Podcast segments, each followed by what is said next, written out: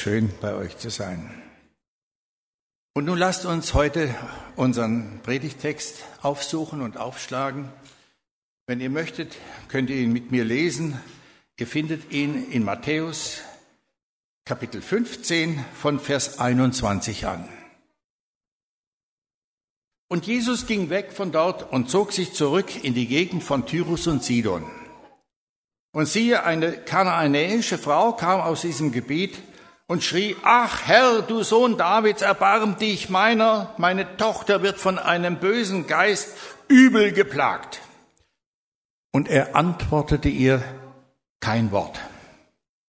Da traten seine Jünger zu ihm, baten ihn und sprachen, lasst sie doch gehen, denn sie schreit uns nach. Er antwortete aber und sprach, ich bin nur gesandt zu den verlorenen Schafen des Hauses Israel. Sie aber kam und fiel vor ihm nieder und sprach, Herr, hilf mir. Aber er antwortete und sprach, es ist nicht recht, dass man den Kindern ihr Brot nehme und werfe es vor die Hunde. Sie sprach, ja, Herr, aber doch fressen die Hunde von den Brosamen, die vom Tisch ihrer Herren fallen. Da antwortete Jesus und sprach zu ihr, Frau, dein Glaube ist groß. Dir geschehe, wie du willst. Und ihre Tochter wurde gesund zu derselben Stunde. Die Übersetzung Neues Leben beginnt diese Erzählung folgendermaßen. Danach verließ Jesus Galiläa und ging nach Norden in das Gebiet von Tyrus und Sidon. Danach, weg von dort. Was meint das eigentlich? Wo war das? Was hat da stattgefunden? Ich fasse das mal in aller Kürze zusammen. Der Evangelist Matthäus berichtet in Kapitel 13 aus Nazareth, Jesu Heimatstadt, da war er von den Bewohnern seiner Heimatstadt verworfen worden, abgelehnt worden. Und von daher stammt dann auch das Wort, und sie ärgerten sich an ihm. Jesus sprach zu ihnen, ein Prophet gilt nirgends weniger als in seinem Vaterland und in seinem Hause.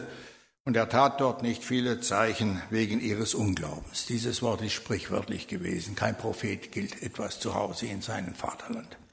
Dann der Szenenwechsel. See Genezareth. Jesus kommt zu den Jüngern auf den See. Sie haben mit Wind und Wellen hart zu kämpfen und die Jünger halten ihn für ein Gespenst und schreien vor Furcht. Petrus erkennt seinen Herrn und will zu ihm auf sein Wort hin, will er auf dem Wasser zu ihm gehen. Und unterwegs verlässt ihn der Mut und der Glaube und Jesus hört seinen Hilfeschrei, nimmt ihn bei der Hand und rettet ihn. Sie erreichen das Seeufer und finden bereits Kranke Heilungssuchende in hellen Scharen vor. Die Leute bitten ihn, dass sie nur seine Kleider berühren dürfen und sind geheilt. Und von all dem, von all dem, was wir gerade eben gedacht haben und gehört haben, ist die Nachricht nach Jerusalem gedrungen. Und da kommen die hohen Theologen, die Pharisäer, die Schriftgelehrten, die Gesetzeslehrer, die kommen als eine Abordnung, als eine Gesandtschaft und sie wollen Jesus in eine Grundsatzdiskussion verwickeln mit dem Thema, was ist rein? Kennen wir diese Thematik, nicht wahr? Was ist rein und was ist unrein? Jesus fertigt sie aber ab mit der Antwort, nicht durch das, was ihr esst, werdet ihr unrein, sondern durch das, was ihr sagt und was ihr tut. Von all dem, was ihm da abverlangt wird und was ihm da begegnet, ist unser Herr Jesus wohl so erschöpft, so ausgepowert, wie man heute wohl sagen würde, dass er Galiläa und Juda verlässt. Jesus macht gleichsam Urlaub im Ausland. Nach Nordwesten geht er. An die Mittelmeerküste, schöne Gegend, nicht? In das Gebiet der Städte Tyrus und Sidon. Heidenland ist das. Nach dem Bericht des Markus wir lesen das in Markus 7, Vers 24. Da glaubt Jesus, dort sei er unbekannt. Dort wisse man nichts von ihm. Und das war natürlich ein Irrtum. Die Nachricht, dass der galiläische Heiler da sei, die verbreitet sich mit der Geschwindigkeit eines Buschfeuers. Und nun kommt es zu der Begegnung, die uns heute ganz besonders beschäftigen soll. die uns berühren wird, so hoffe ich. Da kommt eine Frau zu ihm, eine heidnische Frau, eine Griechin, die aus dem syrophönizischen Raum stammte. Sie ist eine Mutter. Eine Mutter, nicht mehr und nicht weniger. Und ihr Herz ist schwer. Kaum wagt sie, den Meister anzureden. Ihre Tochter ist krank. Ein unreiner Geist, so wird es da definiert, ein unreiner Geist plagt sie, offenbar ist das Mädchen schwer leidend. Und die Mutter ist hilflos.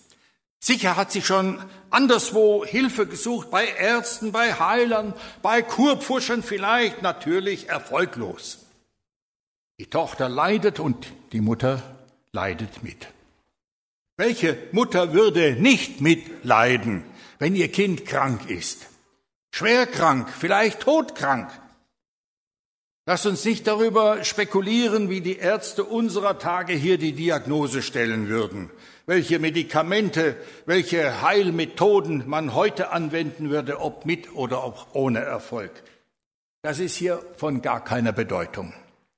Versetzen wir uns doch in die Zeit unseres Herrn Jesu und in die verzweifelte Lage dieser Mutter. Denn nur das zählt. Und hier ist der Mann, der helfen kann. Das haben wir ja vorhin gesungen. Hier ist der Mann, der helfen kann, bei dem nie was verdorben. Der Mann, der helfen kann. Das weiß sie. Sein Ruf sein Ruhm ist ihm vorausgeeilt. Selbst im Heidenland hat man davon gehört, ohne Zeitung, ohne Fernsehen, ohne Internet, ohne Facebook, ohne Twitter. Man ist informiert. Die Frau weiß, die weiß es einfach. Jesus kann helfen. Jesus hat geholfen.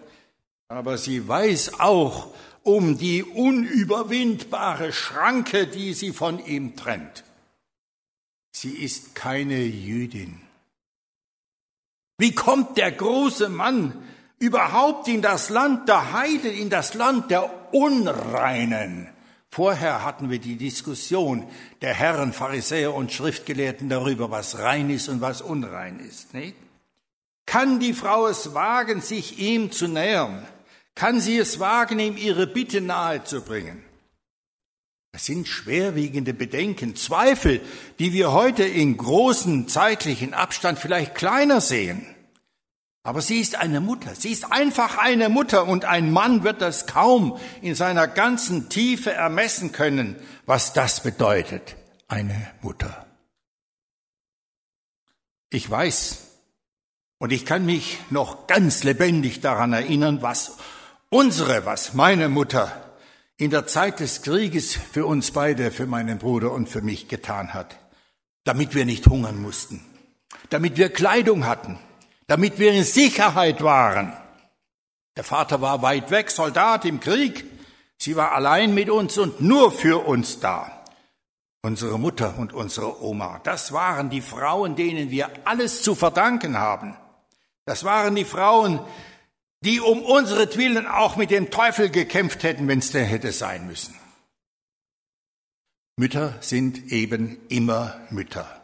Mütter waren immer Mütter zu allen Zeiten und überall auf der Welt. So war es auch damals. Diese Syrophönizierin, die vom Gesetz Israels mit Sicherheit keinen blassen Dunst, keine Ahnung hatte, die wusste nur eines, und daran hat sie sich geklammert an, mit aller Inbrunst ihrer Mutterliebe. Der Mann kann helfen und der Mann muss helfen, koste es, was es wolle. Aber was ist das? Wir erkennen unseren Herrn, wir erkennen unseren Heiland nicht wieder. Er hilft nicht, er rührt sich nicht. Er tut, als höre er das Flehen dieser Mutter überhaupt nicht. Die Jünger rücken ihm auf den Leib. Meister, hör sie doch an, hilf ihr doch. Tu doch was. Sie gibt sonst keine Ruhe, sie läuft uns nach, sie schreit uns nach. Was für eine kalte, was für eine distanzierte Antwort. Ich muss zuerst meinen eigenen Leuten helfen, den Juden. Ich bin nur gesandt zu den verlorenen Schafen des Hauses Israel, und es ist nicht recht, dass man den Kindern das Brot wegnimmt und es vor die Hunde wirft. Es vor die Hunde wirft. Wir kennen im Deutschen eine Redewendung. Es geht einer vor die Hunde. Der ist vor die Hunde gegangen. Das meint ja wohl, der ist fertig, der kann nicht mehr, der hat alles verloren, er gilt nichts mehr, er taugt nichts mehr, hat keinen Wert mehr. An allen Stellen der Heiligen Schrift, die sich auf den Hund beziehen, wird er als unreines und wertloses Tier dargestellt. Nicht Juden und Heiden werden mit ihm, werden mit Hunden verglichen. Psalm 22, Vers 17 lesen wir im Zusammenhang mit der Passion unseres Herrn Jesu, da heißt es, Psalm 22, Vers 17, denn Hunde haben mich umgeben und der bösen Rotte hat mich umringt. Sie haben meine Hände und Füße durchgraben. Hunde haben mich umgeben. Das waren römische Soldaten. Ein Römer, in den Augen eines Juden ein Hund, hatte das Urteil gesprochen. In Philipper 3 Vers 2 warnt der Apostel die Gemeinde vor judenchristlichen Missionaren, die den Heiden der heidenchristlichen Gemeinde wieder mit dem Gesetz des Mose die Beschneidung aufzwingen wollen, als Vorbedingung dafür, dass man überhaupt der Gemeinde Jesu angehören und seiner Gnade teilhaftig werden könnte. Lesen wir Philippa 3, Vers 2. Nehmt euch in Acht vor den Hunden, Nehmt euch in Acht vor den böswilligen Arbeitern. Nehmt euch in Acht vor der Zerschneidung. Da sind sie wieder, die Hunde. Diesmal sind's aber die judenchristlichen Missionare, die das Werk des Paulus zerstören wollen. Und vollends die Offenbarung des Johannes zeigt in unerbittlicher Schärfe den Gegensatz zwischen Erlösten und Verdammten zwischen drinnen und draußen lesen wir Offenbarung 22, Vers 14 und 15. Selig sind, die ihre Kleider waschen, dass sie teilhaben an dem Baum des Lebens und zu den Toren hineingehen in die Stadt. Draußen aber vor der heiligen Stadt ohne Teilhabe am Heil ergänze ich. Draußen aber sind die Hunde und die Zauberer und die Unzüchtigen und die Mörder und die Götzendiener und alle, die die Lüge lieben und tun. Die Hunde also. Das waren zu Jesu Zeit die Unreinen, die Unbeschnittenen, die Fremden, die Ausländer, schlicht und ergreifend die Nichtjuden. Unberührbar für einen Juden. Keine Gemeinschaft konnte man als Jude mit diesen Leuten haben, schon gar keine Tischgemeinschaft. Und da verstehen wir unseren Herrn schon gar nicht mehr. Mit Zöllnern, mit Sündern und mit Huren hat er Tischgemeinschaft gehabt. Und jetzt diese kompromisslose Ablehnung. Oder ist sie vielleicht doch nicht ganz unverständlich und unverstehbar? Es ist ja wahr. Es ist wirklich wahr, so sollte es sein und so musste es auch sein. Zuerst musste Israel, zuallererst musste das Volk des ewigen Bundes zum Reich Gottes eingeladen sein. Vor allen Völkern, vor allen anderen Völkern musste Israel zum Heil gerufen werden. Noch war ja die Zeit der Heiden nicht erfüllt, noch nicht da. Israel wartete ja auf den Messias und heiß hat die Sehnsucht nach dem verheißenen Messias im Volk gebrannt.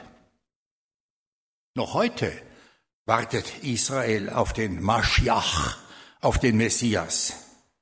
Der zwölfte Glaubensartikel des jüdischen Gelehrten Maimonides heißt, ich glaube mit voller Überzeugung an das dereinstige Kommen des Messias und ob er gleich säume, so harre ich doch jeden Tag auf sein Kommen. Das ist ein Glaubensartikel des orthodoxen gläubigen Judentums. Und dazu entsprechend, dementsprechend heißt es dann im jüdischen Gebetbuch, er schickt am Ende der Tage unseren Gesalbten zu erlösen, die auf das Endziel der Erlösung harren. Das könnte bei Schwester Weit stehen. Und dann, als die Zeit erfüllt war, als er endlich da war, als er wirklich da war, so berichtet uns dann Johannes, da kam er in sein Eigentum und die Seinen nahmen ihn nicht auf. Und doch galt noch immer das Wort an die Jünger aus Matthäus 10. Geht nicht auf die Straße zu den Heiden und zieht in keine Stadt der Samariter, sondern geht hin zu den verlorenen Schafen aus dem Hause Israel. Geht aber und predigt und sprecht, das Himmelreich ist nahe herbeigekommen. Macht Kranke gesund, weckt Tote auf, macht Aussätzige rein, treibt böse Geister auf. Umsonst habt ihr es empfangen, umsonst gebt es auch. Das war sein Dienst, sein Auftrag. Den hat er an seine Jünger weitergegeben. Und das ist immer noch unser Auftrag, bis heute. Es ist nicht recht, dass man den Kindern das Brot nehme und werfe es vor die Hunde. Es steht immer noch da und es läuft einem kalt den Rücken hinunter, wenn man das Wort so hört. Die Kinder, das sind die Kinder Israels die Söhne und die Töchter des lebendigen Gottes. Sagt er, der heilige Yahweh, nicht durch den Propheten Jeremia. In Jeremia 31, Vers 9 können wir es lesen. Sie werden weinend kommen, aber ich will sie trösten und leiten. Ich will sie zu Wasserbächen führen auf ebenem Weg, dass sie nicht zu Fall kommen. Denn ich bin Israels Vater und Ephraim ist mein erstgeborener Sohn. Und in Vers 20 im gleichen Kapitel sagt er, ist nicht Ephraim, also Israel, mein teurer Sohn und mein liebes Kind? Denn so oft ich ihm auch drohe, muss ich doch seiner gedenken. Und darum bricht mir mein Herz, dass ich mich seiner erbarmen muss, spricht der Herr. Darum kann er die heidnische Mutter nicht erhören. Seine Sendung lässt es nicht zu. Noch nicht lässt sie es zu. Muss die Frau wirklich unverrichteter Dinge zu ihrer kranken Tochter nach Hause gehen, Trauer im Herzen, enttäuscht von Jesus, dem Sohn Davids, dessen Erbarmen sie erfleht hat. Aber er hilft nicht, er schickt sie weg. Hilf los! Ach Herr, du Sohn Davids, erbarm dich meiner. Bleibt ihr Hilfeschrei ungehört unerhört. Aber sie ist eine Mutter. Ich sag's noch einmal, das Bild der Mutter schlechthin. Eine Mutter, die um ihr Kind kämpft, die gibt nicht auf, die gibt niemals auf. Ja, Herr, ja, du hast ja recht. Wir sind ja wohl Hunde, wenn du's denn so haben willst, wir Heiden. Ich geb's zu und deine Volksgenossen, die Juden, zu denen du gehörst, von denen du hierher zu uns kommst, ja, ihr seid die Herren.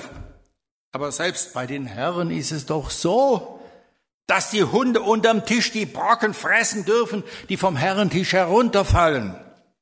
Dass sie dabei einen Fußtritt einstecken müssen, das nehmen die Hunde halt in Kauf, wenn sie nur die Reste fressen dürfen, die Knochen, von denen die Herren das Fleisch abgenagt haben.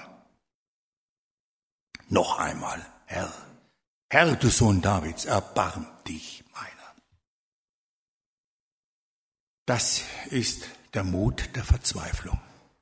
Das ist die Kraft einer Mutter, die Kraft einer Mutter, die alles wagt, die sich sogar tief erniedrigt, bis ganz unten, wenn nur ihrem Kind geholfen wird. Und das ist der Wendepunkt. Das ist die entscheidende Wegmarke. Das durchbricht die Sperre. Jesus öffnet die Tür zur Heidin, er nimmt vorweg, was dann später Auftrag der Jünger geworden ist und was bis heute unser Auftrag ist. Geht hin in alle Welt. Hier sieht er sich überwältigt. Hier weiß er sich überwunden vom Glauben dieser Heidin ein schlichter Glaube, ein unendlich starker Glaube, ein Glaube ohne irgendwelche theologischen Kenntnisse, ohne irgendwelche dogmatischen Finessen. Frau, dein Glaube ist groß. Dir geschehe, wie du willst. Und ihre Tochter wurde gesund. Zu derselben Stunde. So endet Matthäus seinen Bericht von dieser denkwürdigen Begegnung mit einer heidnischen Frau. Und was bleibt übrig für uns, liebe Geschwister, die wir heute hineingenommen worden sind in diese herrliche Geschichte? Was bleibt für uns, für dich und für mich? Müssen wir nicht sagen, wenn wir das hören, wenn wir die Geschichte miterleben, müssen wir nicht sagen, wie einstmals die Emmaus-Jünger auf dem Weg, brannte nicht unser Herz auf dem Weg? Herr, gib auch uns solchen Glauben, einen Glauben, der selbst in der tiefsten Not noch wieder alle Gründe der Vernunft immerhin noch sagt, ich lasse dich nicht, du segnest mich denn. So lasst uns denn, Geschwister, das Wort des 73. Psalms zu unserem eigenen persönlichen Bekenntnis machen. Dennoch bleibe ich stets an dir, dennoch, trotz allem. Denn du hältst mich bei meiner rechten Hand, Du leitest mich nach deinem Rat, den ich oft nicht verstehe. Und du nimmst mich am Ende mit Ehren an. Wenn ich nur dich habe, Herr, dann frag ich nichts mehr nach Himmel und Erde. Wenn mir gleich Leib und Seele verschmachtet, dann bist doch du, mein Gott, alle Zeit, meines Herzens Trost und mein Teil. Und der Friede Gottes, der höher ist als alle menschliche Vernunft, der bewahre eure und mein Herz und unser aller Sinne in Christus Jesus zum ewigen Leben. Amen. Herr Gott, unser lieber Vater, durch Christus deinen Sohn, wir sind dankbar, wir sind einfach nur dankbar, dass wir haben hören dürfen, wie dein Sohn sich einem Menschen zuneigt, der ihn um Hilfe anfleht. Auch wir brauchen deine Hilfe, Herr. Wir sind krank, an Leib und Seele leiden wir. Und oft ist auch unser Glaube krank. Und wie wir schon so manches Mal in der Stille gebetet haben, so rufen wir auch heute wieder zu dir. Herr, du Sohn Davids, du Sohn Gottes, erbarme dich unser. Hilf uns in unserem Alltag, wenn wir manchmal keinen Ausweg wissen. Hilf uns in unserer Glaubensnot, wenn wir dich nicht verstehen. Hilf uns, wenn wir meinen, du hörst uns nicht. Sei bei uns, wenn wir beisammen sind als deine Gemeinde. Hilf uns, wenn wir allein sind, und lass uns erfahren, dass unser Glaube uns trägt dass wir nie verloren sind, weil du bei uns bist. Und nun segne uns, o oh Herr, und behüte uns. Lass leuchten dein Antlitz über uns und sei uns gnädig. Erhebe dein Angesicht über uns und gib uns deinen Frieden. Durch Christus unseren Herrn. Amen.